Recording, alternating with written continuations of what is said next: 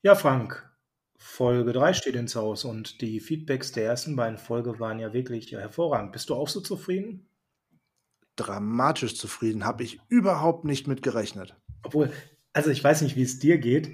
Man bekommt ja auch ganz neue Impulse und man lernt ja auch was über seine Fähigkeiten, was man nie für Möglichkeiten hätte. Oder hättest du gedacht, dass wir beiden gut Chinesisch sprechen? Eigentlich nicht, aber wenn man sich dann tatsächlich anschaut, wie viele Fachbegriffe es überhaupt in diesem ganzen Football-Bereich gibt, da gibt es ja gar kein deutsches Wort für. Also muss man ein bisschen umschreiben und ich glaube, wir achten mal darauf, dass wir das ein oder andere ein bisschen mehr erklären. Genau, also ab heute vielen Dank an äh, die Community, die uns das zurückgemeldet hat. Dieser Podcast, so wie immer, nur noch besser, weil mit weniger Fachchinesisch. Auf geht's! Welcome to Deutschland, 49ers Germany. Look. All across the globe, they already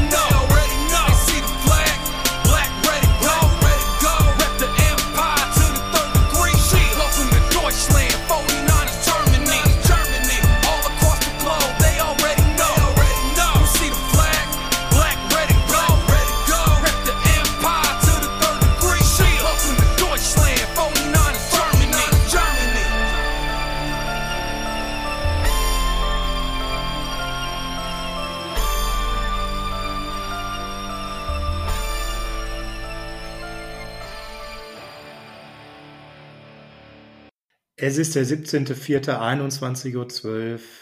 Heute ist äh, die dritte Folge des Niners Huddle, dem Podcast der 49ers Germany, dem familienfreundlichsten deutschlandweiten Fanclub der San Francisco 49ers. Mein Name ist Sascha Lippe und an meiner Seite ist wie immer wieder der Frank Höhle. Schönen guten Abend. Ja, schönen guten Abend, Frank. Toll, dass du wieder Zeit gefunden hast.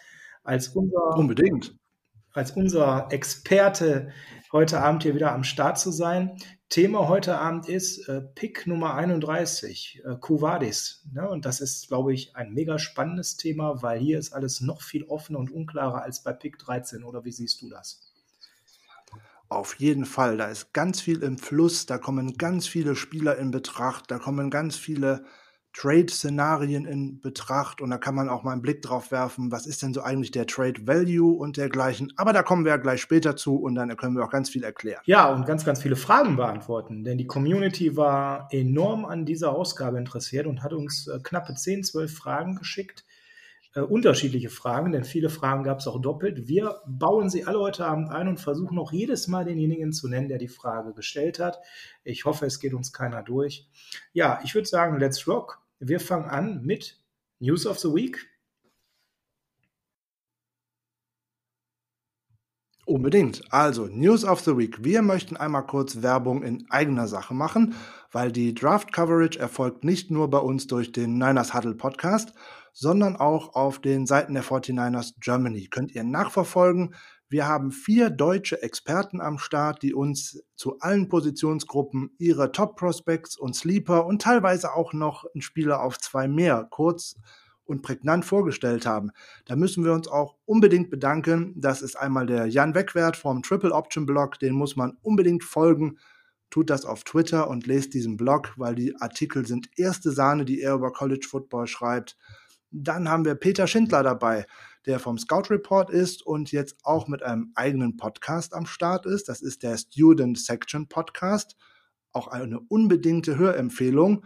Kleiner Teaser dabei. In der Ausgabe in der kommenden Woche geht es um die Michigan Wolverines und da dürft ihr mir auch zuhören, wenn ihr das denn möchtet. Also der Herr Schindler war so clever und hat für die Folge über die Michigan Wolverines den absoluten Michigan Wolverines Experten Deutschlands eingeladen. Ja, die Folge nein, nein, nein, um Gottes ist ja eine absolute Hörempfehlung. Die müsst ihr euch anhören. Um Gottes Willen, nein, nicht den absoluten Experten, das nicht, aber einen riesengroßen Fan. Von daher war das genau richtig. Das war ein schöner Talk, den wir da gestern aufgezeichnet haben. Eine schöne Bierlaune eigentlich. So eineinviertel Stunden nur quatschen über das, was man gerne sieht und was man für Erfahrungen gemacht hat. Ganz toll, kann man nur empfehlen. Ähm, der Peter ist auch ein toller Typ. Dann haben wir noch zwei weitere Experten, die uns auch schön versorgt haben. Das ist einmal der Christian Schimmel von derdraft.de mit auch ganz ausführlichen Podcasts und Positionsbeschreibungen. Unter derdraft.de findet ihr es auf Facebook und auch ähm, auf Twitter. Unbedingt mal reinschauen. Und dann haben wir sozusagen noch unseren zweiten Haus Podcast mit am Start, nämlich den Julian Barsch vom Saturday Kickoff Podcast, die uns wirklich viel Freude gemacht haben. Schaut mal rein, sind bis jetzt ähm, sechs Artikel erschienen und es kommen noch drei dazu, bis tatsächlich der Draft Day am Donnerstag losgeht. Ja, vielen Dank für diese Empfehlung. Also unbedingt reinhören in diese Podcasts, unbedingt die Blogs lesen. Es lohnt sich wo wir gerade bei Es lohnt sich sind. Es lohnt sich jetzt neuerdings auch auf iTunes reinzuschauen, denn da kann man uns seit kurzem, vielen Dank Frank für dein Engagement in dieser Sache, eine Rezession hinterlassen. Und das hilft uns sehr, denn jede Rezession bei iTunes sorgt dafür, dass wir anschließend von anderen Usern, die nicht 49ers Germany Fans sind und Anhänger in diesem Fanclub, gefunden werden. Frank, wir haben direkt die erste Rezession, die wir bekommen haben, war eine richtig tolle. Ich lese die mal eben vor von Shorthänder. Also derjenige wird sich hoffentlich jetzt angesprochen fühlen. Hier dreht sich alles um unsere San Francisco 49ers. Ohne Wenn und Aber werden hier von zwei Experten Infos zu den Niners aufgearbeitet und auch Fragen beantwortet. Flüssig gesprochener Podcast, ohne das lästige Ä und Ö, gestottere wie so in manchen anderen Podcasts. Und auch die Länge mit unter einer Stunde geht voll in Ordnung. Weiter so, Frank und Sascha. Ja, ausgezeichnet. Freuen wir uns sehr drüber. Würden wir natürlich gerne mehr von lesen. Wir sind aber auch natürlich für Kritik zu haben. Wenn ihr Anregungen habt, was man anders machen könnte, was man besser machen könnte, schreibt es uns gerne in eine Rezension oder über Facebook, oder Twitter, über Instagram. Accounts habt ihr ja alle schon äh, mit Sicherheit geliked und äh, lasst uns gerne Nachrichten zukommen. Ja, eine Bitte an euch da draußen. Ich habe ein kleines Wettrennen hier gerade am Laufen mit den beiden äh, Accounts Twitter und Instagram, die ich ja auch so ein bisschen gerade betreue fürs Neuners Huddle. Wir haben jeweils knapp 90 Follower und äh, veranstaltet doch mal ein Wettrennen. Mich würde mal interessieren, wer das erste Mal über 100 geht, über 100 Follower, ob es Twitter ist oder Instagram. Also haut rein und folgt uns auf diesen beiden ähm, Accounts. Ähm, ich freue mich darauf, wenn da richtig Leben reinkommt. Wir sagen auch Danke für die Abstimmung zu unserer ersten Folge auf Twitter. Da haben wir die Umfrage gestellt, wie habt ihr unseren Podcast, die erste Folge gefunden? 90 Prozent haben sehr gut geantwortet, 10 Prozent geht so und absolut riesige 0 Prozent haben geschrieben, war nix. Ja, also es hat keiner ausgewählt. Vielen Dank, tolles Feedback. Wovon wir absolut überrascht sind und wir fühlen uns geehrt, dass euch das so sehr gefällt. Ja, ich glaube, dann können wir zu den tatsächlichen News diese Woche kommen, oder? Ja, ist wohl ein recht kurzes Segment heute. Wir haben in der letzten Folge schon mal kurz drüber gesprochen, dass dort äh, Kendrick Bourne seinen Second Round Tender unterschrieben hat und nun hat Matt Breeder nachgezogen, hat einen Tag vor Ablauf der Frist den Tender unterschrieben er wird jetzt wie Born in der kommenden Saison 3,259 Millionen Dollar verdienen, mehr als in den drei Spielzeiten zuvor verdient hat. Von daher, Breeder bleibt augenscheinlich erstmal bei uns, aber es ist noch nicht ausgeschlossen, dass er womöglich trotzdem am Saisonstart nicht in unserem Trikot steckt, weil er kommt in einen prall gefüllten Running Back Room Tevin Coleman, Raheem Mostert, Jarek McKinnon nach Verletzung, Jeff Wilson, Fullback Kyle Juszczyk und dann auch noch Breeder. Es ist unwahrscheinlich, dass man mit sechs Running Backs in die Saison geht. Es könnte den ein oder anderen da noch mit einem Trade treffen, vielleicht auch um den Draft herum, aber vielleicht auch noch kurz vor Saisonstart. Gut, es ist sicher bei McKinnon die Frage, ähm, schafft er es aufs Feld oder wieder nur auf Injured Reserve?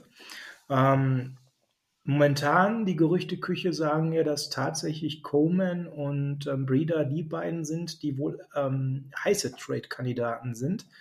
Der Second-Round-Tender, das hatten wir ja schon letzte Woche bei Kendrick Bourne erklärt, bedeutet an der Stelle, jeder kann jetzt mit Matt Breeder verhandeln. Und wenn Matt konnte, und wenn jetzt ein Angebot kommt, können wir damit gleichziehen an der Stelle.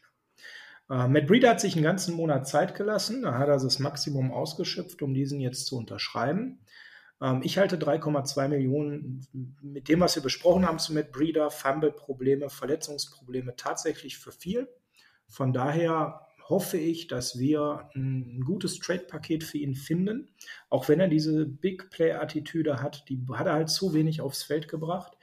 Was glaubst du, Death Shot Running Back, wenn wir da mal drauf schauen, welche vier werden es am Ende werden? Ich gehe da an der Stelle ganz klar mit Raheem Mostert, Jeff Wilson so als, als äh, Goal-Line-Threat, würde ich sagen. Juszek als Fullback. Und ähm, ich würde dann Coleman sagen und Breeder wird meines Erachtens nach getradet. McKinnon wird wieder verletzt sein wahrscheinlich, nicht die Saison voll bestreiten. Vielleicht auch ein Trade-Kandidat.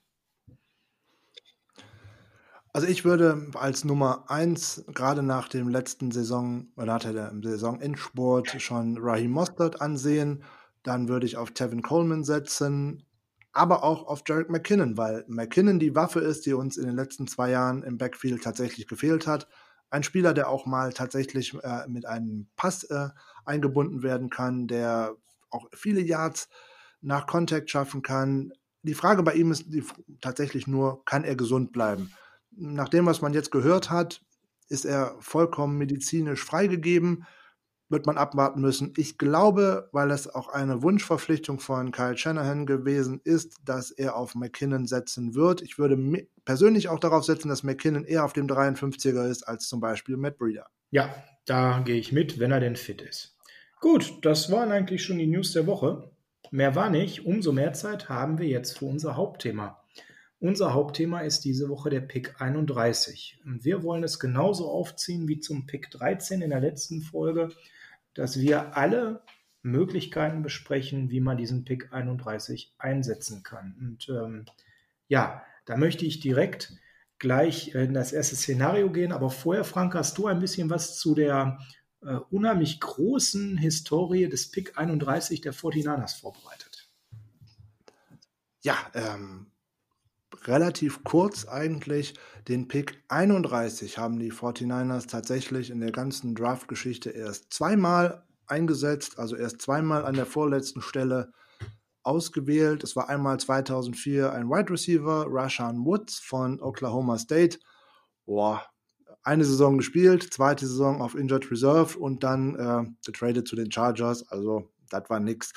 An den, an den zweiten, den man mit dem 31. Pick ausgewählt hat, können wir uns mit Sicherheit noch erinnern. Es ist noch gar nicht so lange her. Es ist äh, Ruben Foster, Linebacker Alabama.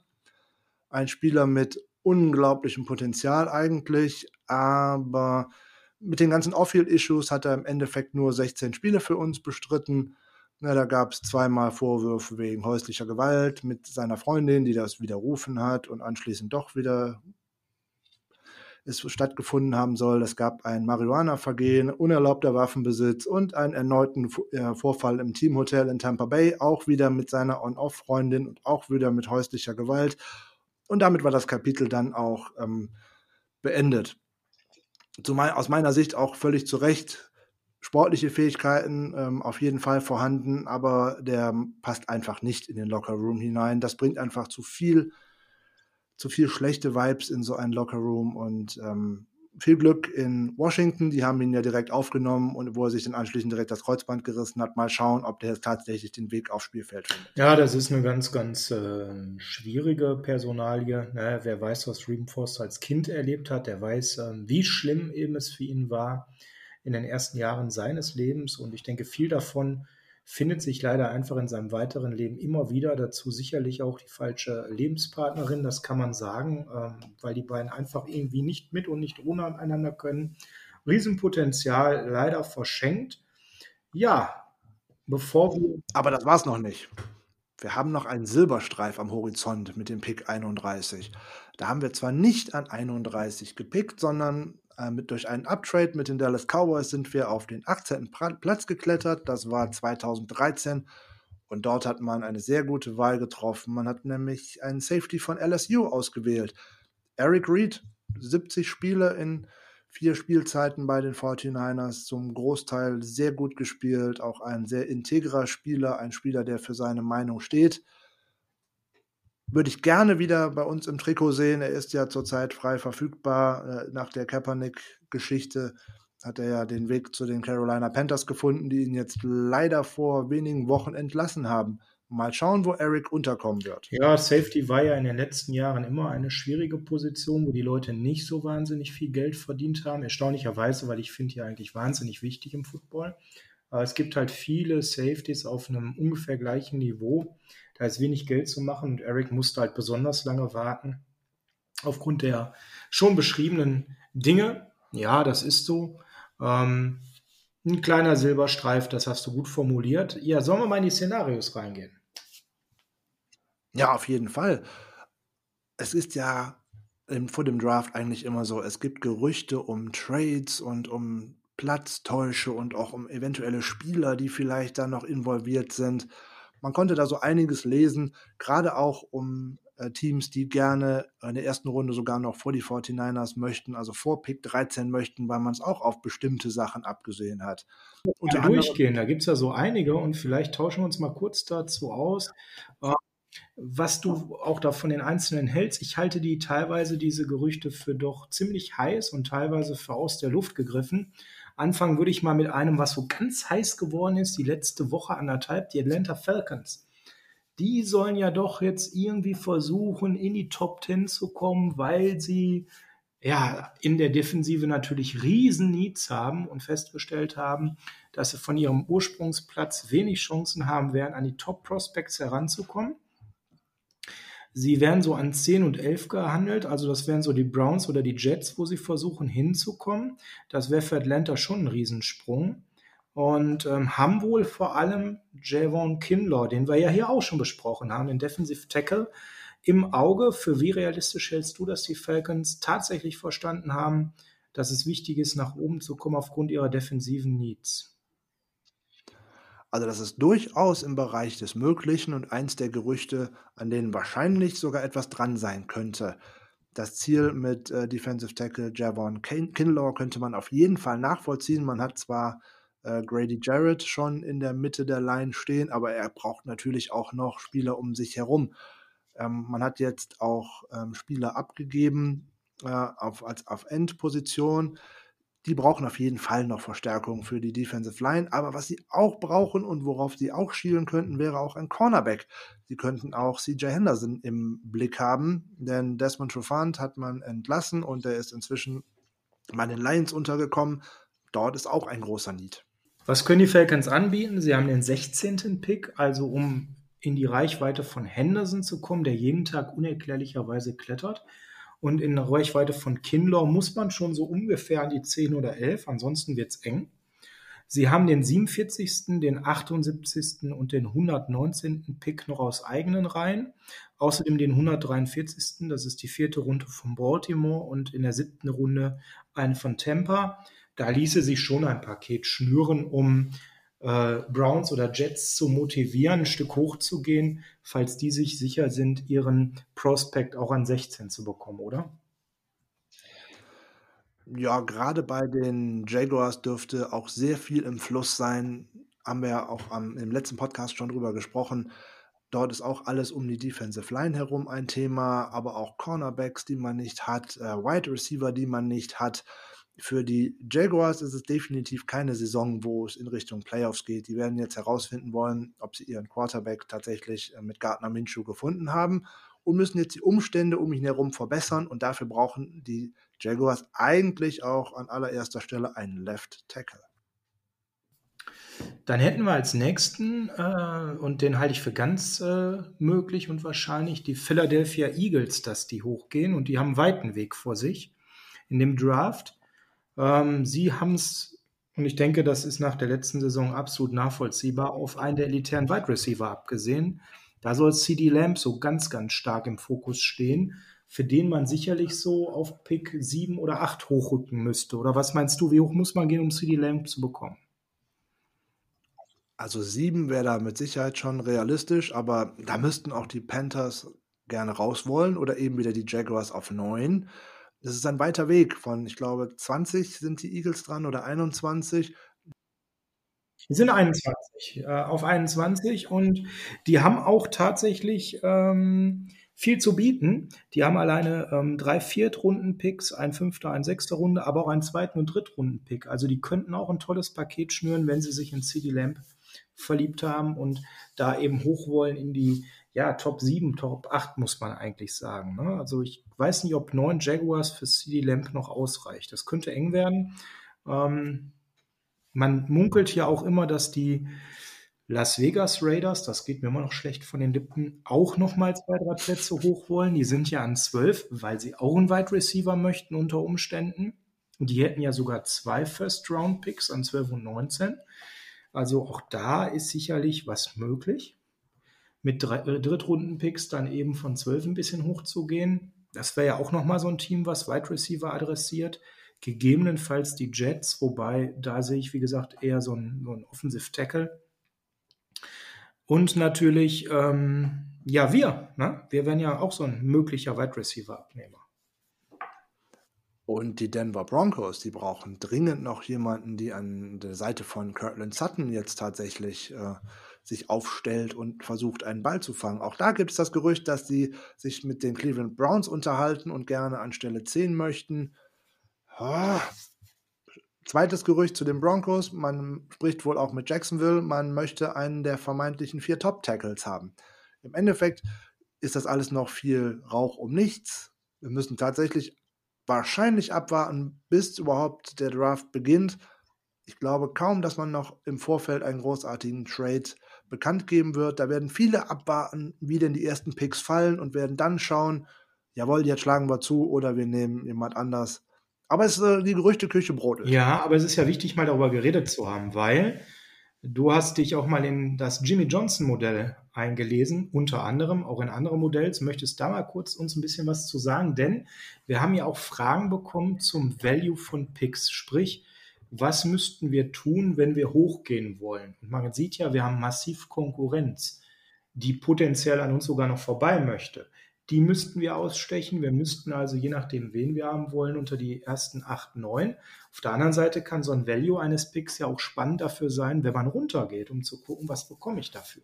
Erzähl uns doch mal kurz, wie funktioniert dieses Modell und wie kann man daraus ableiten, ja, was man dann auch bei Up- oder Downtrades ähm, draufpacken oder dazu bekommen könnte.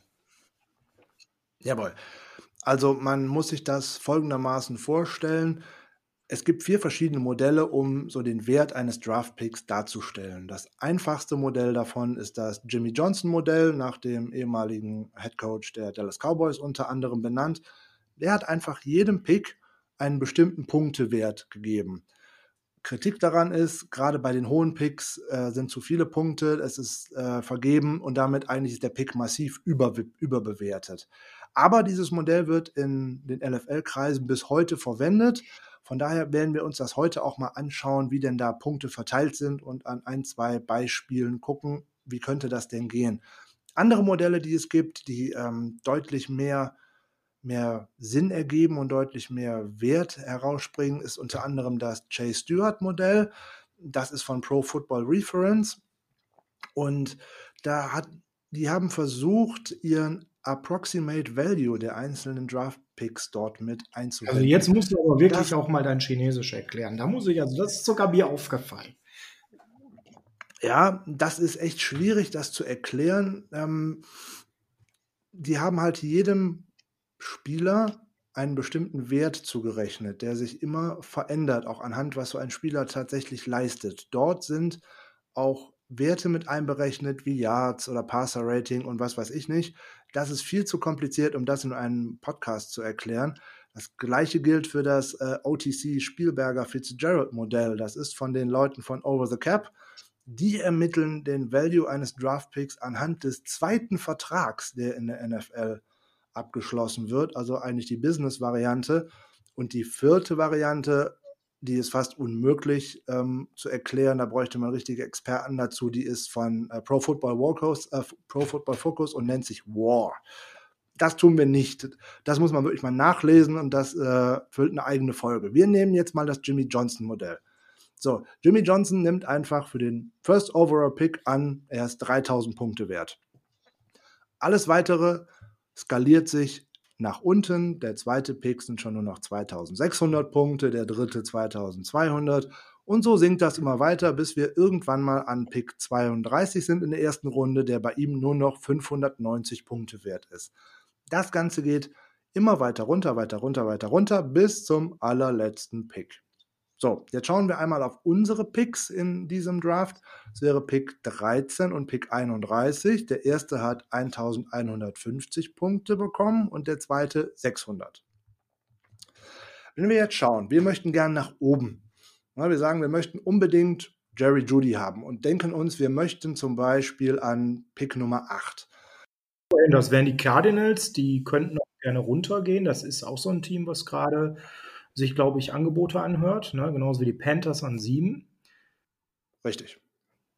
So, jetzt müssen wir gucken, wenn wir das Jimmy Johnson-Modell zugrunde legen, was ist denn der achte Pick wert? Der achte Pick wären bei ihm 1400 Punkte wert. So, hm, wie kommen wir jetzt an 1400 Punkte? Etwas ran oder etwas drunter, damit wir diesen Wert, den man diesem achten Pick zugeschrieben hat, irgendwie erreicht. So, jetzt sind wir völlig blank in Runde 2, 3 und 4. Also haben wir da nichts, was wir dagegen rechnen können. Hm. Also, um an 8 zu kommen, müssten wir wahrscheinlich schon beide Erstrunden-Picks opfern. Wow. Würde, da, würde dann einen Trade Value ausmachen von 1750 gegenüber 1400. Also wir würden 350 Punkte verschenken. Würde bedeuten, wenn wir das mit den Cardinals machen, müssten die eigentlich noch Picks drauflegen. Nämlich damit diese Punktedifferenz kleiner wird. Da kämen dann zu in Frage, als Beispiele, Pick 72 der Cardinals hätte einen Wert von 230 Punkten, Pick 111 in der vierten Runde 72 Punkte, Pick 131 in der fünften Runde wären 41. Dann käme das Cardinals-Paket ne, von diesen vier Picks insgesamt auf 1743, während wir 1750 für Pick 13 und 31 aufgeben würden damit ich es nochmal verstehe, ja, vielen Dank. Ja. Wir geben den Pick 13 und 31, unsere beiden First-Round-Picks an die Cardinals, um von 13 an 8 zu kommen. Nur fünf Spots. Das heißt, da hast du kein Elite-Quarterback, da hast du nicht den besten Cornerback in der Klasse, nicht den besten Edger, sondern es geht wirklich darum, Jerry Judy zu bekommen oder CD Lamb. Vielleicht noch äh, Kinlaw, weil man sagt, der könnte so heiß sein, dass der an 13 weg ist. Dafür gebe ich meine beiden Erstrunden-Picks ab und bekomme von den Cardinals ein zwar Paket zurück mit vier Picks, die aber weitestgehend vernachlässigenswert sind. Das wäre das Jimmy Johnson-Modell. Und wenn man äh, sich auf die großen Trades ähm, besinnt, die in den letzten Jahren gefahren worden sind, wie zum Beispiel die Rams für Jared Goff nach oben getradet haben, man hat ja praktisch Haus und Hof abgegeben, ne? zwei First-Round-Picks und dies und jenes, um diesen einen zu bekommen. Das ist die Rechnung, die auch gerade bei den älteren GMs immer noch im Kopf ist. Das Jimmy Johnson-Modell. Mein Pick ist das wert, das müssen wir bekommen. Das würde aber auch ganz klar heißen, wir könnten, wenn wir nur die beiden First Rounder weggeben, 1750 Punkte erzielen und könnten bis an 4 zu den Giants oder an 5 zu den Dolphins kommen. Wenn man jetzt der Meinung ist, man will zum Beispiel unbedingt äh, einen Top Corner haben, dann müsste man. Zum Beispiel. Ja. Aber das ist natürlich eine Menge Holz für äh, einen Spieler. Das ist aber eine Frage, die wir bekommen haben. Wir sind doch im Win-Now-Modus. Warum eben nicht sogar aggressiv nach oben gehen? Danke, dass du das mal erklärt hast. Das ist gar nicht so einfach und das würde verdammt teuer werden, von 13 in die Top 5 zu kommen, um wirklich nochmal so einen Gamechanger zu draften.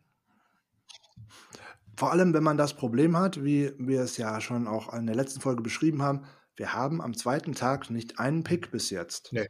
So, wir haben gar nicht viel Draft-Material, was wir hin und her schieben können.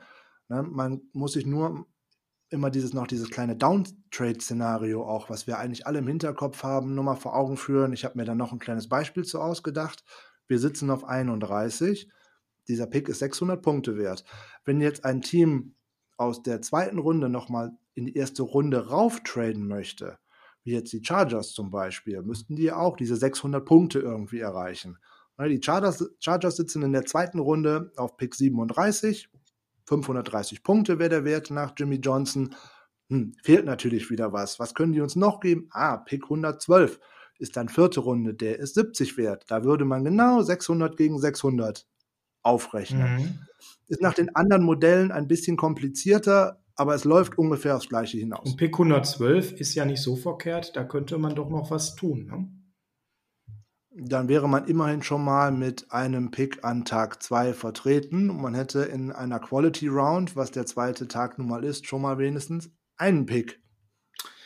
Gut, dann vielen Dank dafür. Können wir jetzt wirklich mal in die Szenarien einsteigen? Ich glaube, Uptrade, ja, damit ist für euch alle klar, das wird wahrscheinlich nicht passieren.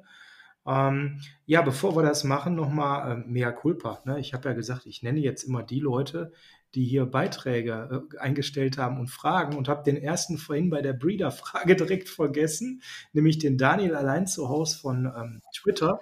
Der hatte nämlich die Frage gestellt, wie wahrscheinlich ist es, dass Breeder getradet wird. Haben wir beantwortet. Nach seiner Meinung ist äh, Breeder nur ähm, Running Back 3 hinter Mostert und Coleman. Das sehen wir sogar eher schlechter, eher sogar so an 4. Und damit 3,3 Millionen zu hoch, haben wir auch gesagt, sehen wir genauso. Also Frage wurde beantwortet, aber ich habe den Daniel allein zu Hause von Twitter leider nicht genannt, habe ich damit nachgeholt. Ja, dann kommen wir doch zu unseren Szenarien und ich würde gerne mit meinem Lieblingsszenario anfangen. Um, ähm, Wenn es für dich in Ordnung ist und würde dir auch gerne sagen, warum. Bitte. Mein Lieblingsszenario ist ja, dass wir, ich glaube, wir sind uns beide einig, die 31 können wir immer nur in Kausalität mit der 13 besprechen. Also je nachdem, was wir an 13 gepickt haben, ist davon abhängig, was wird denn aus der 31, oder? Natürlich. Mein Lieblingsszenario ist ja, dass wir Jerry Judy an 13 bekommen oder von mir aus auch deine Wahl, CD Lamp. Okay, die sind ja beide toll. Das bedeutet, der Wide Receiver ist ja weg an 31. Den haben wir dann ja schon. Bedeutet an der Stelle natürlich das Szenario, wir haben den 13. Pick für einen Top Wide Receiver und einer unserer größten Needs ist geschlossen. Und wir beiden waren uns ja einig, es gibt noch ein, zwei andere Needs, die man bedienen müsste an 31, die man dann angehen könnte. Und das eine ist natürlich das Thema, wenn Joe Staley äh, nicht mehr dabei ist, müssten wir halt noch was für die O-Line gegebenenfalls tun. Und da haben wir uns natürlich mal Gedanken gemacht, wer könnte denn weg sein bis zur 31 als Offensive Tackle. Da waren wir uns einig, Tristan Wirfs, der wird nicht mal bis zur 13 fallen von Iowa. Wir waren uns einig, Jendrick Wills von Alabama, der fällt auch nicht mal wahrscheinlich bis zur 13. Bei Andrew Thomas und Mickey Beckton könnte das passieren, aber wahrscheinlich, wenn wir einen 13 Wide Receiver nehmen, werden die eben nicht viel tiefer fallen. Dann wären wir meinen Aufzeichnungen nach bei Josh Jones von Houston. Da haben wir uns auch ein paar Gedanken zugemacht, wir beiden. Ne? Auf jeden Fall, weil er ist ein sehr interessanter Spieler. Gerade er ist 22 Jahre jung, 2,1 Meter groß, 141 Kilogramm schwer, ein Redshirt Senior. Er bringt ganz viel Erfahrung mit sich, äh, weil er in allen vier Spielzeiten als Tackle in einer sehr passlastigen Offense in Houston schon gestartet hat. Er ist ein großer, äh, großer Spieler mit viel Agilität. Er hat flinke Beine. Ähm, das ist ein sehr interessantes Prospect, der allerdings für unser Scheme auch einen großen Nachteil mit sich bringt. Das Run-Blocking ist seine größte Schwäche. Hier muss er noch richtig zulegen. Er weiß oftmals nicht, wie er den Block setzen muss. Zumindest sieht es auf Tape so aus. Was seine Technik anbelangt, äh, er läuft im Run-Blocking einfach zu hoch. Er läuft zu aufrecht und er beugt eher die Hüften, als in die Knie zu gehen. Das wird ein Problem in der NFL werden, insbesondere in unserer Offense, weil wir von, auch von den Tackles viel im Running Game, im Blocking erwarten, auch mit Pull-Blocking-Schemes und dergleichen. Also da würde er nicht gut passen und er muss an Kraft zulegen. Aber seine Kombination aus Größe und Athletik macht ihn an Anfang der zweiten Runde oder Ende der ersten Runde zu einem sehr guten Ziel. Aber er wird noch Zeit brauchen. Er ist kein Day-One-Starter in meinen Augen. Nein, ist er nicht. Und der Combine war, fand ich ein Stück weit auch ernüchternd. Ähm, fand ich jetzt, wie du schon sagst, Kraft muss er zulegen. Ähm, hat mich nicht vom Hocker gehauen. Er hat ein Prospect Grade auf NFL.com. Das ist nur zur Erklärung für euch.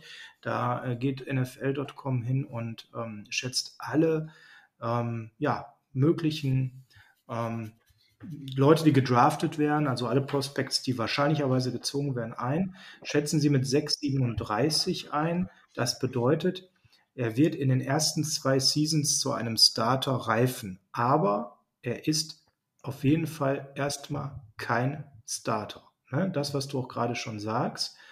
Ähm, ansonsten hast du eigentlich alles schon genannt, was mir an ihm aufgefallen ist, er bringt einiges mit, aber man müsste ihn investieren. Und da er gerade im Run-Blocking diese Schwäche hat, wäre er für mich tatsächlich einer, den ich ungern nehmen würde. Dazu wird er momentan gemockt deutlich höher als 31. Ich habe mal ein bisschen geschaut. Also er geht im Regelfall zwischen 21 und 28 weg. Wäre für uns also auch ein bisschen hoch. Von daher habe ich mir noch Austin Jackson von USC angeschaut. Das wäre noch so einer, der mal Anfang zweite oder auch mal Ende erste Runde geht, wo ich sage, der ist eigentlich nicht so viel schlechter meiner Meinung nach. Ähm, auch da mal den Blick auf die Einschätzungen ähm, von der NFL-Seite. Ist er im Grade tatsächlich nur ein bisschen drunter mit 6,34? Wäre einer, der im Run-Blocking tatsächlich auch stärker wäre als Josh Jones? Ähm, ist von der Athletik her ähm, besser aufgestellt. Dafür ist er ähm, auch äh, im, im, im, Kraftbereich. Er hat also 27 Wiederholungen zum Beispiel beim Bankpressen. Das waren immerhin drei mehr als Josh Jones. Und er ist deutlich schneller, was seine Schnellkraft angeht. War auch beim 40-Yard-Dash ähm, deutlich schneller als Josh Jones. Dafür ist er technisch nicht so ausgereift. Das könnte vielleicht noch einer sein, der dahin fällt. Aber man hört schon heraus, das ist ein Szenario, da wären die 49ers nicht so gut mit bedient, oder? Nein, wahrscheinlich eher nicht. Jackson ist sicherlich ein Projekt für diese Position und zwar, weil er auch noch technisch viel aufholen muss. Er bringt körperlich sehr, sehr viel mit, aber das Technische eines Tackles, das fehlt hier noch. Er ist auch nicht mal zu 21 Jahre alt, von daher, da könnte so einiges noch einiges gehen. Man kann mit ihm gehen, aber man darf auch nicht erwarten, dass man da direkt einen Day One Starter bekommt. Wenn man in diesem Draft einen Tackle haben möchte, der direkt startet und der einem auch direkt ein hohes Maß an Zuverlässigkeit gibt, dann muss es einer der vier Top Tackles sein. Die gehen alle unter den ersten 15. Also von daher müssen wir den ersten Pick für so einen ja. Tackle verwenden. Wir sind ja selber äh, unklar, was mit Joe Staley ist. Von daher warten wir es an der Stelle einfach ab und äh, ja. hoffen das Beste für uns. Ist aber noch was, was Schönes anderes vielleicht für uns zu haben, nämlich auch Ende der ersten oder Anfang der zweiten Runde, je nachdem, wie das denn so laufen könnte. Wir haben ja es muss, es muss ja nicht zwangsweise ein äh, Offensive Tackle sein, der uns weiterbringt, weil wir gehen jetzt von dem schönen Szenario aus, dass Joe Staley uns erhalten bleibt. Dann haben wir eigentlich, wenn überhaupt in der Offensive Line, eine Schwäche in der Interior Offensive Line, nämlich eigentlich auf Right Guard und je nachdem, wie es um Weston Richburg bestellt ist, auch auf Center. Da passt ein Spieler fast wie die Faust aufs Auge, der in den letzten Wochen leider einen unglaublichen äh, Aufstieg hingenommen hat auf den Big Boards. Ich hatte eigentlich gehofft, er bleibt weiter hinten und würde ein Geheim Geheimtipp werden. Mhm. Aber Cesar Ruiz von der University of Michigan ist inzwischen alles andere als ein Geheimtipp. Der landet in vielen, vielen Mockdrafts und auf vielen Big Boards jetzt schon Ende der ersten Runde.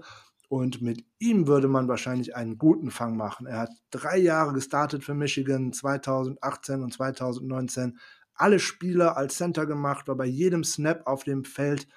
Die Coaches schwärmen von ihm, von seinem Selbstvertrauen, an seinem Verständnis für die Protections, an seiner Vision, was denn die Defensive Line machen könnte. Coach Harbour hat über ihn gesagt, die Spieler fühlen sich zu ihm hingezogen und die Trainer mögen ihn. Er ist jetzt nicht explosiv, aber er spielt mit einem wirklich effizienten Bewegungsmuster und einer hervorragenden Körperbeherrschung. Er kann ganz schnell Adjustments vornehmen. Er hat gute Füße, er nimmt gute Winkel. Top-Spieler. In 2018 hat er einen Sack abgegeben, 2019 für einen Center hat er keinen Sack abgegeben. In 492 Pass-Blocking-Snaps. Also das wäre ein Spieler, wenn der an, an 31 verfügbar wäre und wir würden keinen Trade-Partner finden, den würde ich blind nehmen. Ja, absolut. Kann ich dir nur zustimmen. In den Mocks hat er sich hochgeschlichen. Ne? Also der war so häufig in den 40ern, 50ern. Und ich habe äh, bei Cesar Ruiz jetzt mal geschaut. Mittlerweile wird er tatsächlich so immer Ende der ersten Runde gemockt, teilweise schon Richtung äh, 26, 27. Ich habe auch einmal an 24 gesehen als höchstes. Also der klettert und gewinnt Popularität. Und es gibt ja, was den Need angeht, durchaus drei, vier Teams, die den gut gebrauchen könnten. Ähm, ich, ähm, Baltimore zum Beispiel. Zum Beispiel, ne? Chicago auch zum Beispiel. Von daher glaube ich, ähm, könnte klappen, wären es die meiner Meinung nach. Warst du aber mit der ähm, Center-Vertretung äh, in der Verletzungsabwesenheit so unzufrieden? Nein, überhaupt nicht. Ja, Ben Garland habe ich sehr geschätzt. Ich bin mir nur nicht sicher, auf wie viele Jahre hinweg ähm, man mit Garland womöglich einen Center gefunden hätte. Wenn man Cesar Ruiz draften würde, könnte man für die nächsten 10, 12 Jahre seinen Center gefunden haben. Auf der anderen Seite haben wir da jemanden, den wir auf Center gerade sehr teuer bezahlen. Ne? Keine Frage, aber Verträge sind ja nicht in Stein gemeißelt. Gerade die bei den 49ers sind zumeist recht gut strukturiert, dass man auch recht günstig aus einem Vertrag herauskäme. Der Gedanke wäre ja ohnehin, ähm, Richburg wird fit und dann könnte der gute Cesar Ruiz erstmal auf Right Guard starten und dann anschließend in ein oder zwei Jahren vielleicht die Center-Position übernehmen. Um auf Right Guard eben langsam reinzufinden, während ähm äh, ja, dann im Prinzip er dann wächst, bevor er auf Center geht und das dann eben ausfüllen kann. Ja, das wäre ja auch die übliche Vorgehensweise. Eigentlich schon, ja. ja. Schauen wir mal auf die Fragen der ähm, Fanbase, die wir hier haben. Ähm, was mich halt hier noch auf jeden Fall als Frage erreicht hat, ist eine Frage zu den Wide Receivers an 31. Wir haben ja jetzt äh, den Best Case gerade durchgesponnen, dass äh, Judy oder Lamb an 13 gehen, weil vielleicht alle Quarterback verrückt sind oder plötzlich äh, andere Spieler ganz hoch gehypt werden. Dieses Jahr ist sowohl so ein gefühltes Jahr von Offensive Tackles, wo vier Stück innerhalb der ersten 15 gehen könnten. Gehen wir jetzt mal davon aus, es wäre nicht Judy oder Lamb, dann müssten wir ja einen Plan B auf Wide Receiver haben und dann wäre ja sicherlich die 31 sehr wahrscheinlich für die Wide Receiver auch ähm, vorbereitet.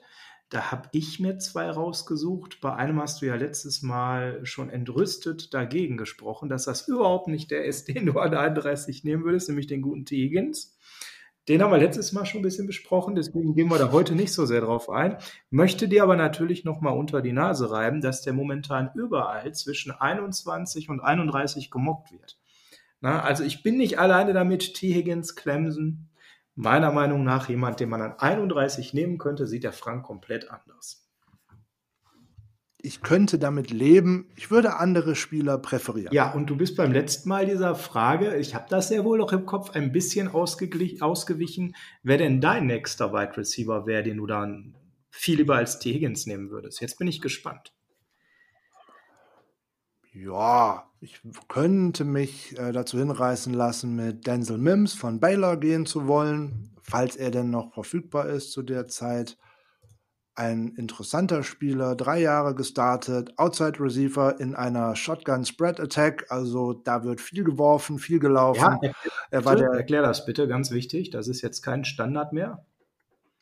Also Shotgun Spread Attack äh, schlichtweg und ergreifend bedeutet viele Wide Receiver Sets, wenig Laufspiel. Der Quarterback steht nie an der Center, sondern immer fünf oder sieben Schritte hinter dem Center, bekommt den Ball also zugeworfen. Das ist eigentlich fast in jedem College-Spielzug eigentlich ein Passspielzug. Und dann konnte Mims tatsächlich als Outside Receiver immer schön die Linie rauflaufen und wurde auch von seinem Quarterback immer schön angeworfen. Er war der Leading Receiver in zwei der letzten drei Spielzeiten für Baylor. Ähm, er war der einzige Spieler in der NCAA, der in den letzten drei Jahren mindestens acht Touchdowns erzielte. Es waren zweimal acht, einmal zwölf. Er hat ein athletisches Geschick, dass er ähm, auf jeder Ebene des Spielfelds gewinnen kann, ob es jetzt in kurzen Routes ist, auf Intermediate Zones oder auch auf ähm, die langen Brote fangen kann an der Außenlinie. Das ist ein recht kompletter Spieler. Ähm, sein Route Running muss er noch verbessern, weil er da oftmals auf Slants und Posts und Go Routes eingesetzt worden ist, eben was zu einer äh, Shotgun Spread Attack passt. Sprich, entweder mal kurzes Lens, den Ball schnell loswerden, in Breaking Route und los, oder halt Post, sprich geradeaus und reinknicken oder Go Routes, einfach geradeaus Richtung Endzone. Da bringt er alles für mit. Er ist schnell, ähm, er hat die Länge und er hat die Fähigkeit, Contested Catches äh, zu machen. Er ist im, ein Big Receiver. er sieht eigentlich äh, aus wie ein viel kleinerer Athlet, äh, aber er bewegt sich sehr schnell, kann auch Separation schaffen. Er ist ein Receiver, der viel Upside mitbringt. So den gängigsten Vergleich, den ich gelesen habe, wäre äh, zu Braylon Edwards, ein ehemaliger Third-Round-Pick, auch aus Michigan, der bei den Browns, Jets, 49ers, Seahawks und zum Schluss nochmal bei den Jets in der NFL gespielt hat. Der wäre mir viel lieber als T. Higgins. Okay, also viel lieber gehe ich nicht mit, weil T. Higgins ist ja toll. Hört euch dafür bitte nochmal die Folge Nummer zwei an, wo ich merke, ja, der ist toll. Der hat eine hohe Baseline und das muss ich ja nochmal erklären, ist mir gesagt worden. Baseline heißt für mich nichts anderes als, dass jemand ähm, wenig Gefahr läuft zu floppen, weil er schon ganz, ganz viel mitbringt. Baseline, also eine Base, eine, eine solide Basis zu haben. Und das hat T. Higgins an der Stelle für mich, weil er kann von allem irgendwo etwas wie wir letztes Mal schon kurz besprochen haben, und das ist so, er hat nichts Überragendes, aber er kann alles.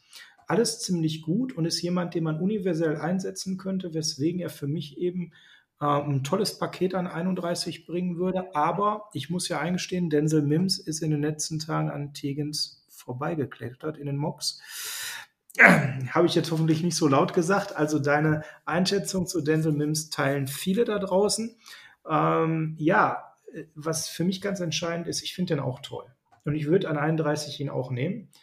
Der Mann ist äh, über 1,90 und bewegt sich wie ein, jemand, der 10 Zentimeter kleiner ist. Also das ist unfassbar. Ja. Wenn man nicht darauf achten würde, wie groß der ist, der Mann ist ein absolut athletisches Monster.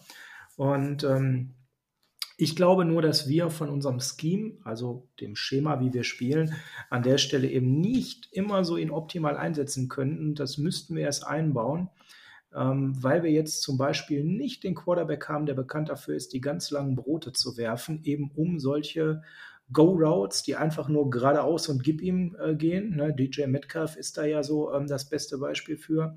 Äh, die hat ja Jimmy G jetzt nicht unbedingt immer so bedient oder auch die Post-Routes. Von daher wäre das etwas, da müsste man schauen, wie man ihn einsetzen kann. Er ist halt nicht so dieser Yards After Catch-Typ, äh, der nach einem kurzen Screen eben einen Ball bekommt und dann daraus ganz viel macht, sondern er ist einer, der erstmal losrennt und mit dieser Schnelligkeit, er hat auch einen guten Release, dann Separation, also ähm, Abstand äh, schafft, ja den Abstand zum Gegner und ähm, dann eben aufgrund seiner Größe auch ähm, durchaus mal angeworfen werden kann, wenn er noch gut verteidigt wird und es trotzdem schafft, ganz oft, ähm, trotz guter Verteidigung, wenn der Verteidiger nah an ihm dran ist, die Bälle noch zu fangen. Also ist jemand, der könnte am Ende ein toller Nummer 1 Receiver werden. Ich sehe aber in ihm auch ein bisschen mehr das Potenzial, dass er es eben nicht wird und eher enttäuscht im Vergleich zu T. Higgins. Deswegen habe ich genau den Spieler, den wir eigentlich an der Stelle gut gebrauchen könnten. Nämlich einen Spieler, der aus kleinen Spielzügen richtig große Spielzüge macht. Das wäre nämlich Brandon Ayuk von Arizona State. Ah, ich hätte gedacht, du schlägst jetzt noch Jalen Rager vor. Das wäre der nächste. Na, der kommt später. Hätte. Okay. Äh, Brandon Ayuk, Arizona State. Ganz spannender Spieler, wird momentan gemockt so zwischen 27 und 40. Das heißt, viele sehen den noch gar nicht so weit vorne. Ähm, mich stört so ein bisschen, dass er nur ein Jahr Starter war bei Arizona. Ähm, wurde da viel in wie outside aufgestellt. Das ist natürlich wieder ähm, richtig vorteilhaft. Er ist jemand, der eine unheimliche Höchstgeschwindigkeit hat und damit eben ja so ein Field Stretcher sein kann. Ne? Jemand, der also wirklich das Feld breit macht und alleine durch genau. die Coverage des Gegners auf sich zieht und natürlich damit auch Platz schafft für alle seine Mitspieler äh, in der Mitte. Ne? Also ich sage mal auf den Mitteldistanzen. Das ist etwas, was mir sehr, sehr gut gefällt an ihm. Und er ist ja auch ein ganz äh, passabler Returner, ne?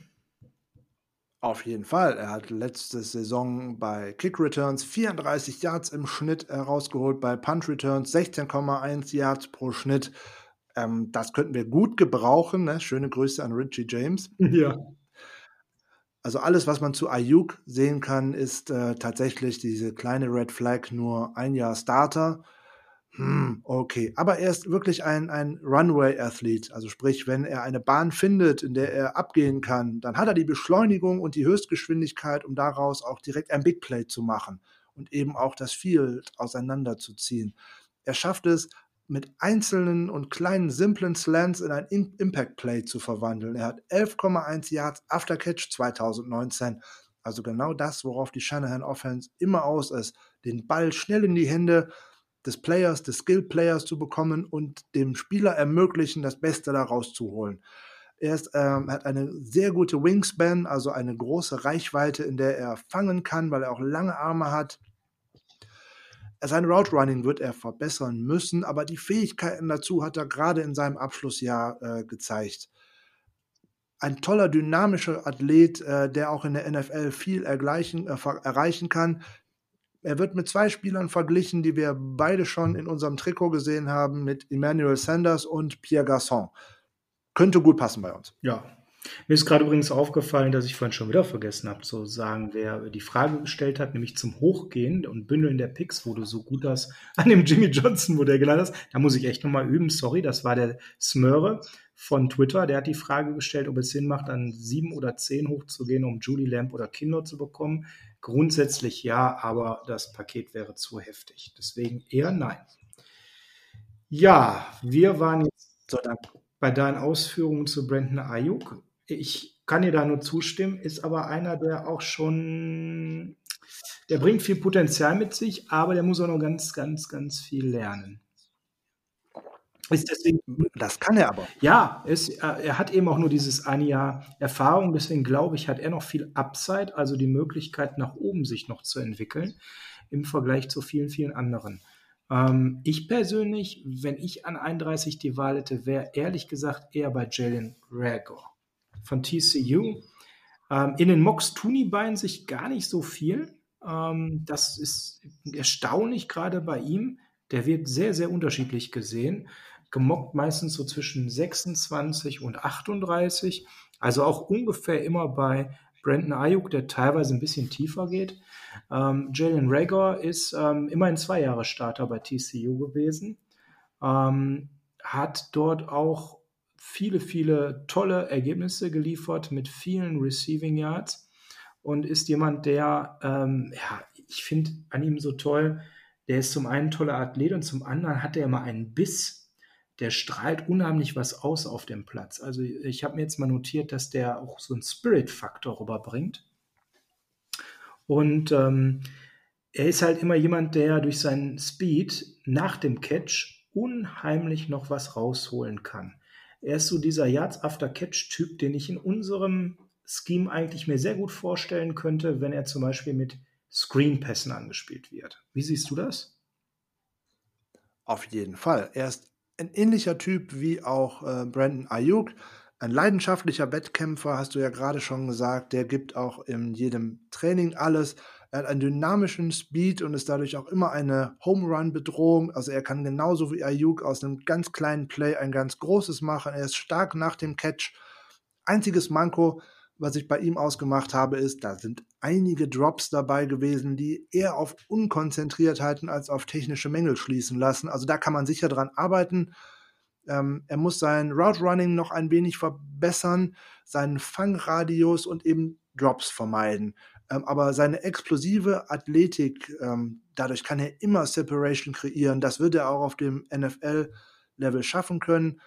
Der hat das Potenzial für einen Starter mit Upside und auch ein großes Impact-Potenzial als Returner.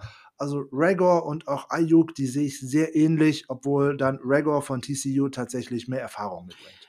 Also ihr merkt schon an unseren Ausführungen, wir drehen uns jetzt wieder ein bisschen mehr um Wide Receiver. Diese Klasse ist einfach unheimlich tief und an 31 gibt es noch richtig tolle Qualität. Und du hast ja letztes Mal schon angekündigt, du hast da noch einen in der Hinterhand, den du unbedingt noch mal in drei Sätzen erwähnen willst, obwohl du an 31 sehr hoch bei ihm wärst, sagen wir es mal so. Wen hast du da noch mitgebracht? Ja, er ist sozusagen my guy, wenn ich mir die Wide Receiver Klasse angucke ähm, spielt sozusagen bei uns vor der Haustür. Für 31 wäre er sicher ein bisschen zu hoch, obwohl sein äh, Draftstock in den letzten Wochen doch merklich klettert. Aber für man bei einem Uptrade, wenn man irgendwie Mitte der zweiten Runde dran ist oder vielleicht auch noch ein Ticken hinter, dann wäre Michael Pittman von der UCLA bestimmt eine gute Option. Der hat drei Jahre für UCLA gestartet, ein klassischer Ex-Receiver, auch wieder in einer Spread-Offense, der zumeist nur ähm, outside the numbers, wie man so schön sagt, also tatsächlich an der Seitenauslinie aufgestellt war. Gerade in seiner Senior-Saison hat er dem Team unheimlich geholfen. Er war der absolute Go-To-Guy für die verschiedenen Quarterbacks, die letztes Jahr für UCLA äh, aufgelaufen sind. Gerade in der zweiten Saisonhälfte war er bombenstark, hat da 61,4 Prozent seiner starken Produktion gemacht. Große Hände, äh, kraftvolle ähm, Attack Skills. Also Pittman macht Plays über den Verteidiger und er gibt den Ball nicht mehr her. Der hat ganz sichere Hände, der hat nur zwei Drops bei 140 Targets. Ein athletischer Route Runner, dem es vielleicht ein bisschen an Dynamik fehlt, aber er kann trotzdem Separation kreieren und er ist auch gut für Yards after Catch. Also in Pittman habe ich mich wirklich verliebt. Ein starker Passempfänger mit einem guten Frame, also mit guten Körpermaßen. Ähm, der NFL-Standard ist seine Geschwindigkeit ja vielleicht etwas unterdurchschnittlich, aber mit seiner Körperlichkeit und seiner Fokussiertheit auf den Catchpoint macht er das wett. Ist ein sicheres Ziel mit ganz starken Händen, der alles auf dem Feld auch kann. Er hat vielleicht nicht diesen herausragenden Speed wie jetzt ein Rux, aber der kann alles auf dem Feld. Der könnte ganz schnell zu Quarterbacks Best Friend werden und der wäre für mich Ende der zweiten Runde oder irgendwas ein absoluter Stil. Also über Michael Pittman Jr. würde ich mich dramatisch freuen. Ja, so ich, den sehe ich aber dann eher so an 50 bei aller Euphorie. Ich teile ganz viel von dem, was du sagst, aber den sehe ich dann eher so ab 45, 50 aufwärts und jetzt nicht unbedingt an äh, Ende der ersten Runde. Klar, wenn wir downtraden und das ist ja auch nochmal ein Punkt, worauf wir kurz eingehen sollten, Downtrades. Ähm, ist ja jetzt doch recht wahrscheinlich, wenn wir an 31 unseren Spieler im Auge haben, dass wir noch ein bisschen runtergehen, um noch einen zweiten Pick mitzunehmen. Ne? Mit Sicherheit, ja. Vielleicht ist das Szenario auch schon etwas anders, dass man auch mit dem ersten, mit dem 13. Pick schon ein wenig nach hinten gegangen ist und da auch schon ähm, etwas gesammelt hat. Oder selbst wenn man schon an 13 einen Wide Receiver bekommen hat und man ein Michael Pittman würde einem ab 45, 50 oder wie auch immer weiter hinten sogar noch in den Schoß fallen. Ich würde zugreifen. Der bringt so viel mit. Ist auch ein Guy, der auch tatsächlich jedes Play 100% gibt und der immer die Auseinandersetzung sucht, der immer, immer voll Go ist. Also muss man sich mal anschauen auf Tape. Und zwar bitte nicht nur Highlight Plays, weil das sind immer so, so Highlight Tapes sind immer so Sachen, da sieht man immer nur, was ein Spieler gut macht sich mal am besten ein Spiel heraussuchen, keine Ahnung, Michael Pittman versus eingeben bei YouTube und sich dann irgendeinen Gegner rausgucken, dann kriegt man alle Snaps zusammengeschnitten. Dann sieht man auch in den Plays, die nicht auf ihn gehen, was er dann tatsächlich für das Team macht, wie er blockt und sich bewegt und immer mitgeht. Also das ist ein ganz toller Spieler. Ich habe mich in den verguckt. Ich finde ihn einfach toll. Ja, also ich möchte nochmal äh, auf eine Frage von einem User eingehen, nämlich von dem Jens Jordan, der fragte, Mensch, warum denn jetzt überhaupt runtertraden? Wir sind doch quasi im Win-Now-Modus. Warum nicht da äh, verstärken das Team mit zwei Picks, die wir in der ersten Runde haben? Als Beispiel, wenn wir die 31 traden, ein bisschen runtergehen, und wir würden versuchen, daraus zwei Trades in der zweiten Runde zu machen. Das ist schon relativ schwierig, das wird so nicht funktionieren. Aber wenn wir von der 31 runtergehen, die gibt 600 Punkte im Jimmy Johnson Modell, wir gehen mal so an 38, dann kriegt man immerhin noch 80 Punkte, mit denen man einen Viertrunden-Pick bekommen würde. Also es wäre nicht so schlecht, weil man in der vierten Runde, das zeigen ja auch durchaus die Drafts der letzten Jahre, Value kreieren kann. Michael Pittman, realistisch werden wir wahrscheinlich gar nicht in dem Bereich sein, es sei denn, wir gehen mit der 13 runter. Das ist viel spannender, das hast du ja vorhin kurz erwähnt. Da hast du schnell mal so einen 60. Pick der zweiten Runde generiert. Wir kriegen 1150 äh, Punkte an der 13. Gehen wir auf die ähm, 19 herunter oder die 20, dann hätten wir genug Punkte kreiert durch diesen Downtrade, um zum Beispiel dann noch am Ende der zweiten Runde draften zu können. Und dann könnte Michael Pittman Jr. eben auch ein Thema werden.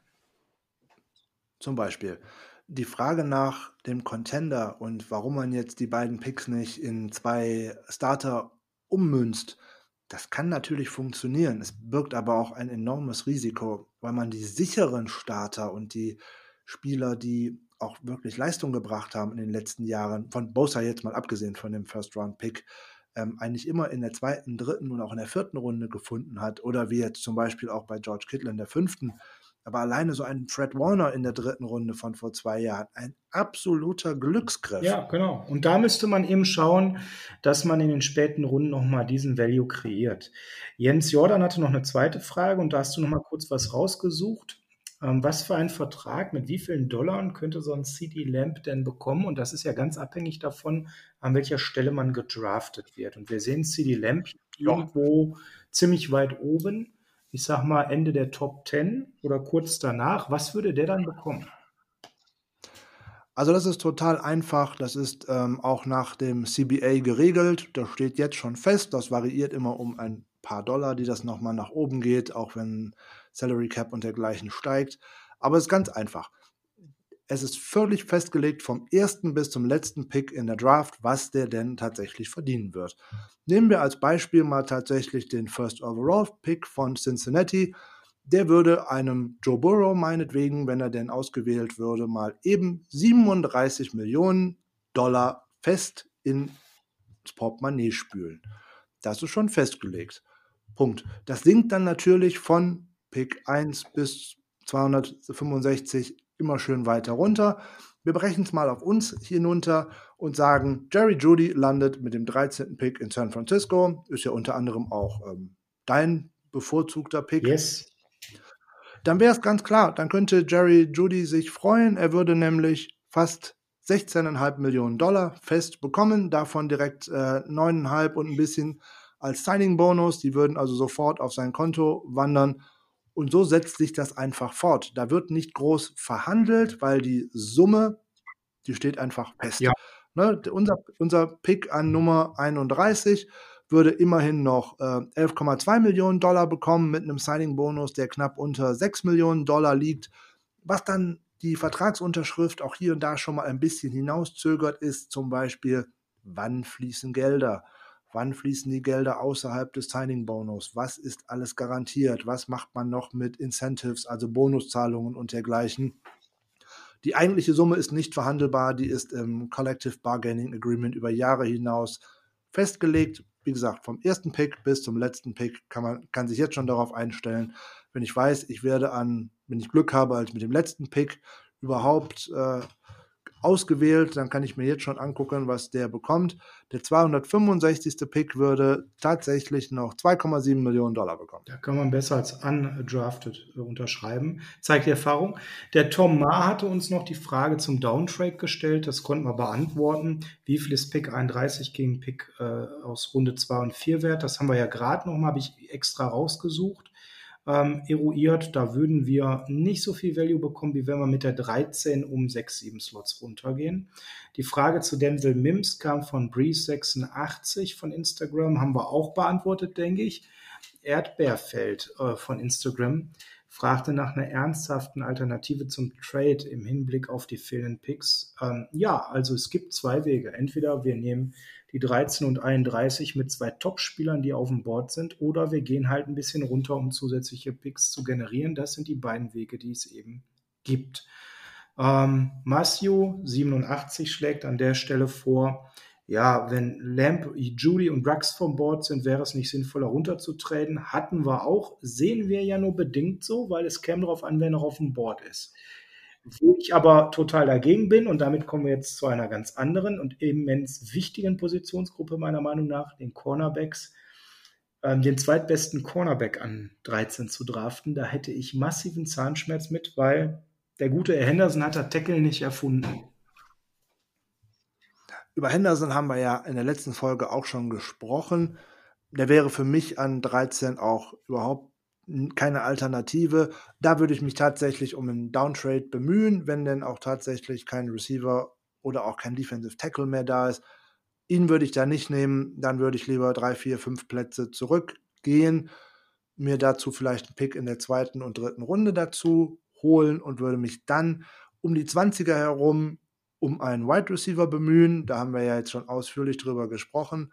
Und dann mit dem zweiten Pick den ich dann habe, entweder ein 31 oder vielleicht auch nochmal ein kleiner Downtrade, eben um mehr Picks zu bekommen und würde dann mein Augenmerk auf Spieler äh, werfen, die vielleicht auch nicht jetzt unbedingt die großen Namen haben oder auch nicht unbedingt vom größten College kommen. Ich würde da mal so einen Namen in den Ring werfen wie Jeff Gladney, TCU. Ja, einer, der in den letzten Tagen recht heiß nach oben geht, ne? An 32 hier in meinem Mock tatsächlich, also würde der super passen, aber ich werfe noch mal einen anderen Namen äh, hier rein. Trevor Dix, Alabama. Oh je. Ja, oh je, ich weiß. Jetzt haben wir hier gerade den Kulturschock. Trevor Dix ist für mich nämlich, ich fange mal mit meinem Plädoyer für Trevor Dix an, bevor du zu deinem Plädoyer für Jeff Gladney kommst. Und es gibt noch einen dritten Cornerback, über den wir dann gleich sprechen müssen in der Range. Trevor Dix ist der Bruder von Stefan Dix, der Diva, die ehemals ja bei äh, Minnesota ganz viel am Spielfeldrand getobt hat. Trevor Dix hat viele Jahre selber Wide Receiver gespielt. Das heißt, er hat vielen Cornerbacks etwas voraus. Er weiß, wie Wide Receiver spielen.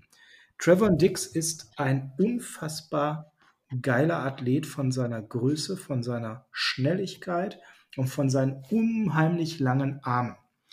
Ja, er verschätzt sich gerne an der einen oder anderen Stelle, aber er schafft es so oft, ähm, richtig zu antizipieren und mit dieser, mit diesem Einsatz und mit diesem Wissen, wie Wide Receiver eben laufen, ganz oft gute Coverage zu erzielen. Er ist einer, der nicht sofort ein Top-2-Corner wäre. Aber das sehe ich auch für nächstes Jahr nicht. Ich sehe, dass wir in der neuen Saison an 1 und an 2 auf Corner sehr gut aufgestellt sind. Wir haben es ja letztes Mal beleuchtet, dass zu Ende der nächsten Saison die Verträge von vielen Corners auslaufen. Aber er wäre jemand, der ein Jahr noch wunderbar hinter unseren bestehenden Cornerbacks lernen könnte. Und ich sehe in ihm ganz, ganz viel Potenzial mit dem Wissen, wie kurz er erst auf Corner spielt sich noch immens weiterzuentwickeln. Ich weiß, den mag man oder man hasst den. Und ich vermute mal, bei dir ist es Letzteres. Also hassen wir jetzt tatsächlich eine Kategorie zu viel. Ah, mir gefällt das eine oder andere halt nicht. Man merkt ihm eigentlich bei jedem Snap an, dass er auf der Position noch nicht so wirklich lange spielt. Er hat viel zu sehr seine Hände am Gegenspieler und riskiert da sehr immens oft eine Strafe, wenn er nicht das Trikot von Alabama angehabt hätte, sondern vielleicht von TCU oder einer anderen kleineren Uni, wären viel mehr Flaggen gegen ihn geflogen. In allen Aspekten seines Spiels muss er noch dringend Verbesserungen vornehmen und auch in seinem mentalen Spiel. Er lässt sich gerne und schnell von einem Gegenspieler ähm, mit Trash Talk aus der, aus der Ruhe bringen. Aber Dix hat sicher ein, ist ein sehr spannendes äh, Prospekt, das kann man gar nicht anders sagen. Er bringt Größe, Länge, Gewicht und Speed mit, die in der NFL für Sorgenfalten bei den Receivern sorgen können. Der kann sich sicherlich noch nach oben entwickeln, auch was den technischen Bereich anbelangt. Die einzige Frage ist, kann er das auch? Will er das auch? Ja, und die Charakterfrage.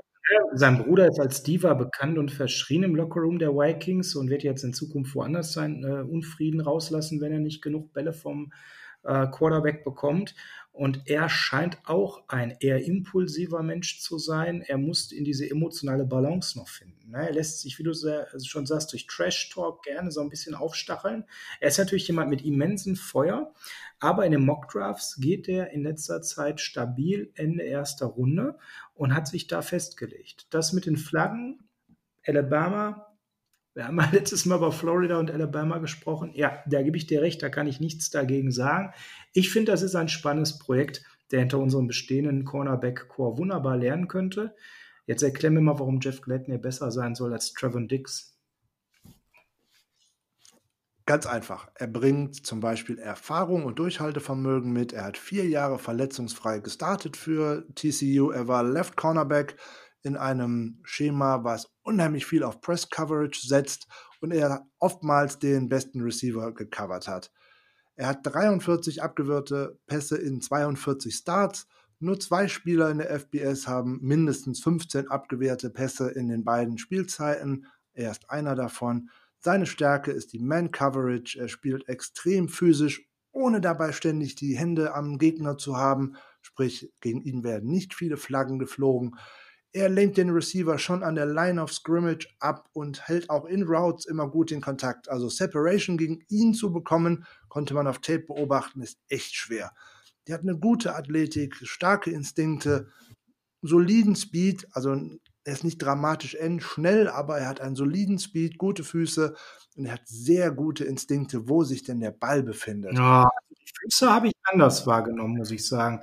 Also Gladney ist ja so ein Instinktspieler, da bin ich ganz bei dir.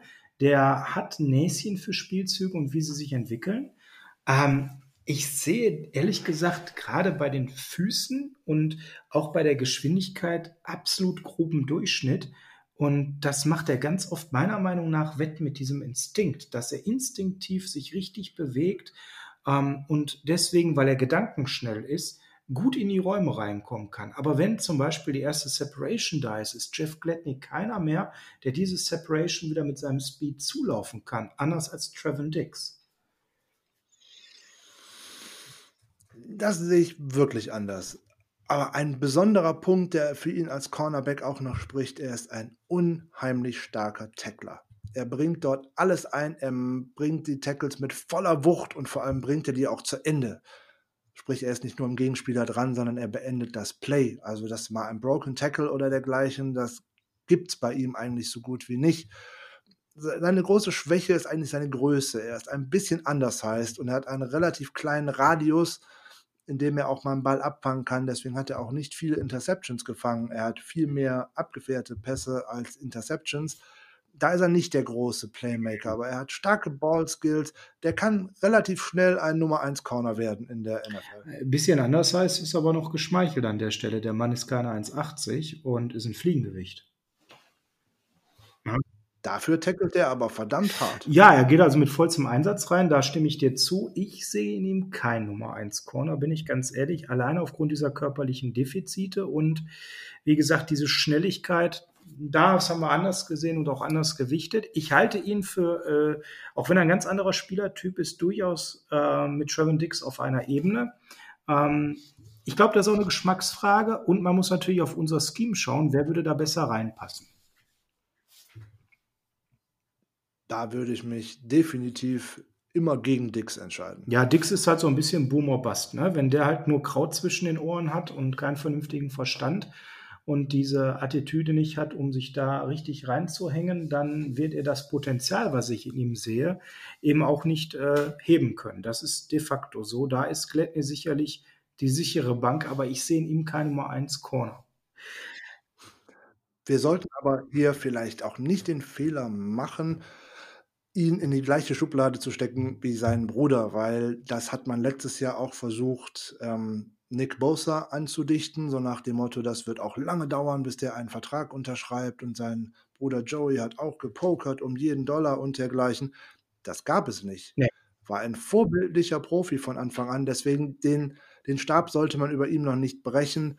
Und wir müssen auch nicht immer einer Meinung sein, aber dann schmeiße ich noch einen Cornerback rein, bevor wir uns vielleicht langsam dem Ende nähern. Lass mal, äh, mal gucken, ob ich deinen Gedanken lesen kann, wer der nächste Corner ist. Ist es AJ Terrell von Clemson?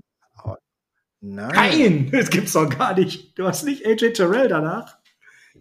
Nein. Oh mein Gott, wen hast du dann bitte? Jalen Johnson von Utah. Jalen Johnson, oh Mann, der, der kommt also noch ein ganzes Stück für mich danach.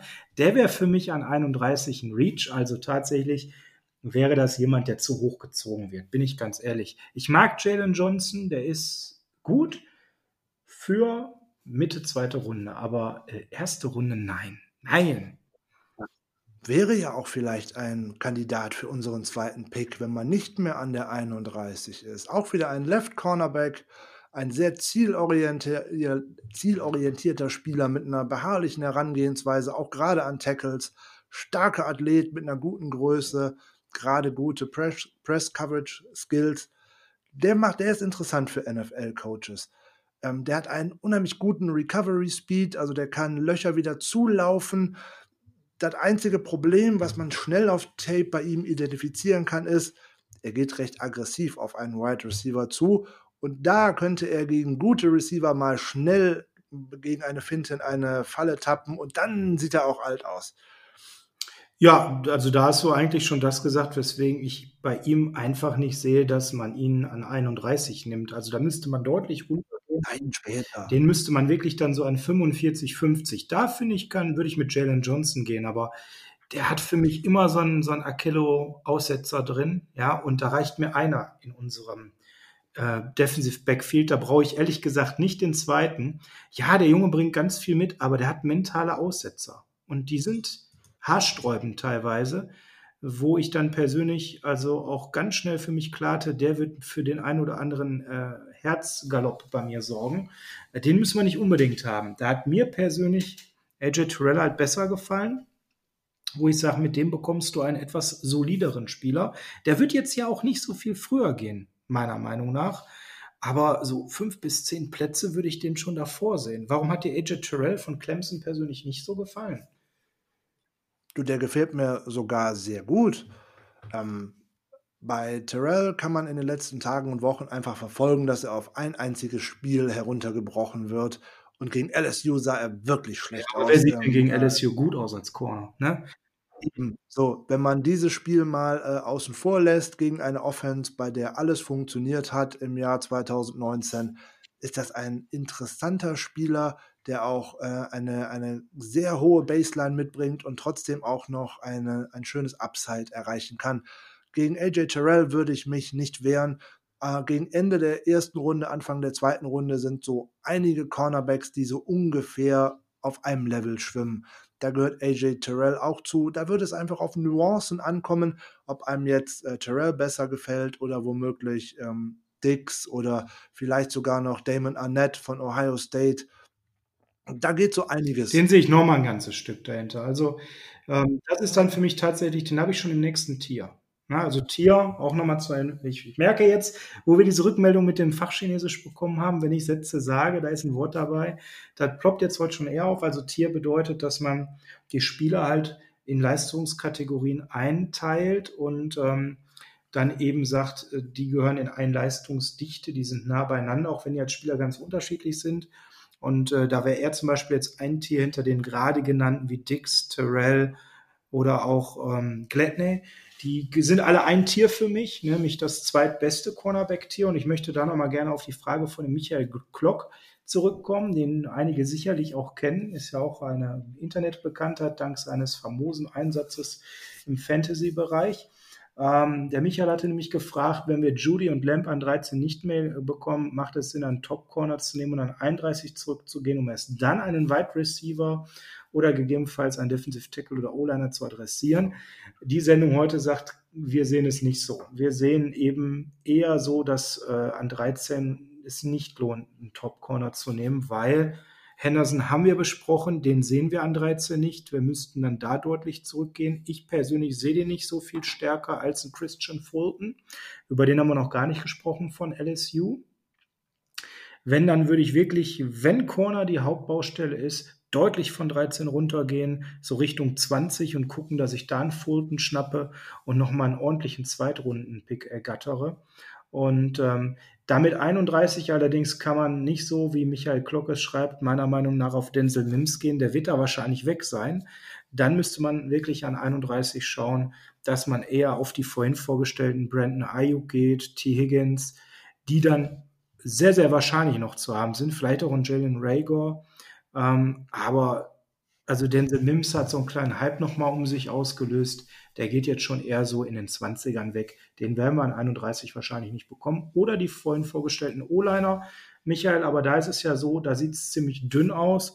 Ähm, von daher, ja, mit anderen Namen kann man das so machen, aber ein Cornerback macht an 13 keinen Sinn. Denn dann wäre tatsächlich die erste Ausweichoption, wenn die favorisierten Wide Receiver aus unserer Sicht nicht mehr da sind, schauen, ob äh, ein passender Defensive Tackle übrig ist, weil den könnten wir natürlich auch definitiv gebrauchen als Ersatz für DeForest Buckner. Also wenn Javon Kinlaw an 13 noch fallen würde, ja, würde ich nehmen. Ähm, sollte Derek Brown an 13 noch zur Verfügung sein, würde ich auch nehmen. Ich habe in der letzten Ausgabe schon erklärt, warum mir Kinlaw lieber wäre, weil er die deutlich besseren Pass-Rushing-Skills mitbringt und der deutlich bessere Quarterback-Jäger werden wird. Das steht völlig außer Frage. Aber auch mit Derek Brown hat seinen Wert ohne Wenn und Aber. Und er kann sicherlich auch noch den einen oder anderen Move dazulernen. Dafür haben wir einen sehr guten Offensive, äh, Defensive Line Coach, der Chris Kotcherek. Der würde aus ihm sicherlich auch einen brauchbaren Pass Rusher machen. Also wenn wir das mal zusammenfassen für dich, Michael, Dann nehmen wir an 18 oder 20 dann den Cornerback und dann persönlich ich lieber Fulton anstatt Henderson. Lasse mir dafür nochmal einen tiefen Zweitrunden-Pick gehen. Nehme an 31 dann eben einen Wide Receiver und nehme dann in der späten zweiten Runde gegebenenfalls nochmal äh, etwas aufs Board, was mir weiterhilft. Oder eben wir gehen auf den Defensive Tackle, wenn Joe Kinlaw noch da. Ja, ich glaube, damit konnten wir die Frage beantworten. Mit Blick auf die Uhr, wir könnten jetzt auch noch über viele andere spannende Prospects sprechen. Ne? Wir waren ja vorhin schon mal tief. Defensive Tackle ist vielleicht noch mal ein Stichwort. Ross Blacklock müsste man vielleicht noch mal in einem Satz erwähnen, weil das ist der Tackle, der ungefähr so an 31 wahrscheinlich verfügbar wäre. Und um den wird es in den letzten Tagen auch unruhiger. Ja, der hat auch eine große Reise nach oben hingenommen. Er steht immer mehr im Blickpunkt. Alleine, weil er so ein vielseitiger Spieler ist. Er ist zwar in in der Front von Head Coach Gary Patterson oft auf Nose Tackle eingesetzt worden, also direkt gegenüber dem Center. Aber der kann sowohl Three als auch Five Technik spielen. Den kann man also durch die ganze Interior Defensive Line mal hin und her schieben. Und zur Not kann der so gern mal auf End spielen. Der ist ein Finisher. Er bringt Tackles zu Ende. Der hat ein starkes Mindset. Der war schon als Junior Team Captain der hat einen unglaublichen athletischen Frame, der ist kraftvoll mit den Händen, der ist unheimlich schnell auf den Beinen, der hat einen so schnellen ersten Schritt, dass der da oftmals schon an der O-Line vorbei war, bevor die gemerkt haben, dass der Spielzug eigentlich schon zu Ende ist, bevor sie überhaupt mal eine Hand gehoben haben. Das wird in der NFL natürlich nicht mehr so häufig vorkommen, aber der bringt so vieles mit.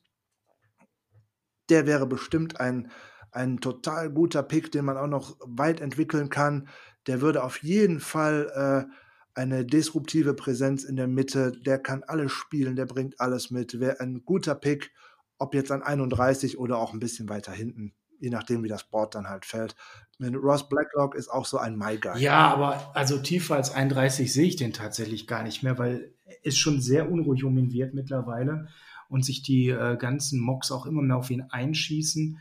Ich äh, könnte sehr gut an 13 mit Julian, an 31 mit ihm leben. Da wäre ich sehr zufrieden.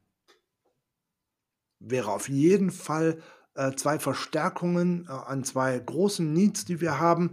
Würde uns natürlich leider den Haken einbringen, ähm, dass wir den ganzen zweiten Tag in der Draft zuschauen. Es sei denn, man würde vielleicht noch Picks aus dem 2021er Draft opfern. Oh, das glaube ich jetzt eher nicht, dass man das machen wird.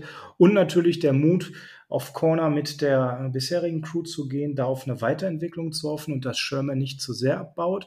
Aber wenn man so sich die Needs anschaut, ich bin ganz ehrlich eher so bei Cornerback vernachlässigen als äh, Wide Receiver oder Defensive Tackle. Ja. Äh, wir lassen Staley und die O-Line mal draußen. Würde ich Cornerback persönlich, und deswegen habe ich Dix genommen, ähm, wenn überhaupt, ähm, als, als nicht so heftige Need sehen, weil ich glaube, den einen oder anderen Vertrag kann man verlängern. Ich glaube, in Sherman stecken noch ein, zwei gute Jahre.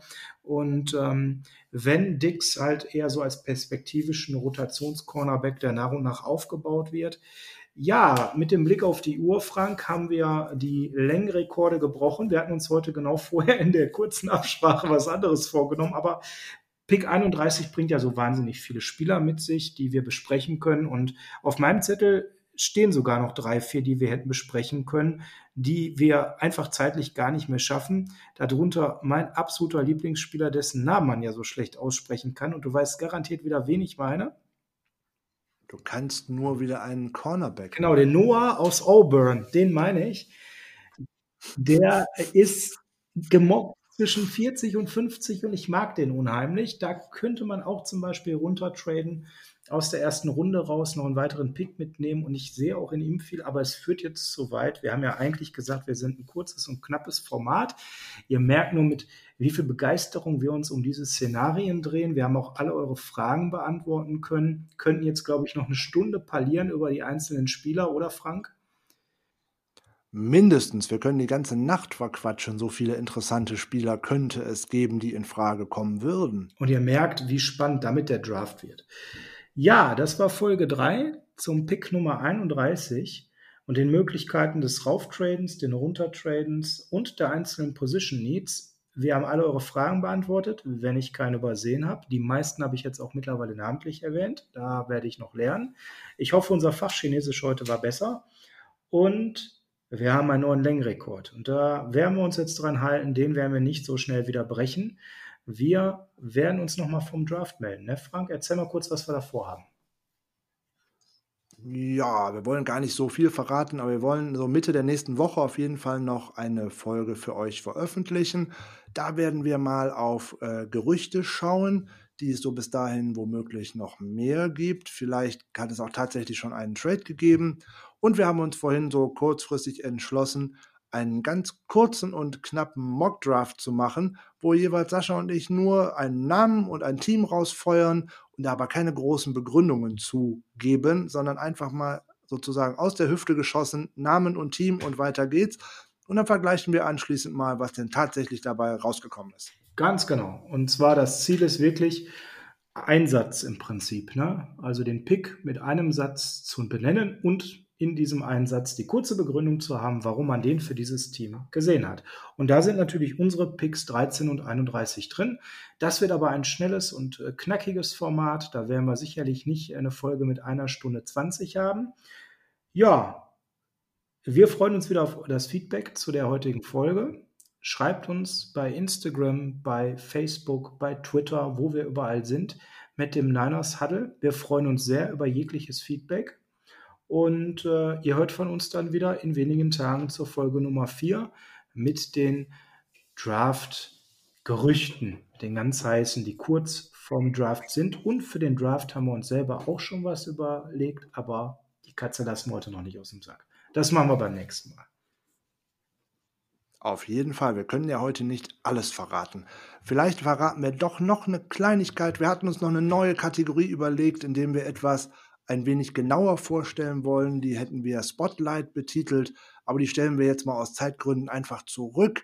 Das ist uns jetzt nicht ganz so dramatisch wichtig, das jetzt noch unterzubringen, aber wir kündigen das schon mal an. Wir werden dort mal einzelne Begriffe, die zusammengehören, ein wenig beleuchten. Das bringen wir vielleicht nächste oder auch übernächste Ausgabe in einem etwas mehr erklärenden Teil mit unter. Ja, wir hoffen, wir konnten das Fach Chinesisch heute ein bisschen mehr erklären. Also vier, fünf Mal ist es mir allein bei mir aufgefallen. Auch du hast mehr Begriffe erklärt. Ich hoffe, jetzt passt es für alle, dass wir die gute Mitte haben. Und ähm, damit sind wir am Ende, Frank, ne? Damit sind wir am Ende der dritten Folge. Drei Folgen in einer Woche, das ist ja dann doch schon äh, recht viel. Aber vor dem Draft gab es auch wirklich viel zu besprechen.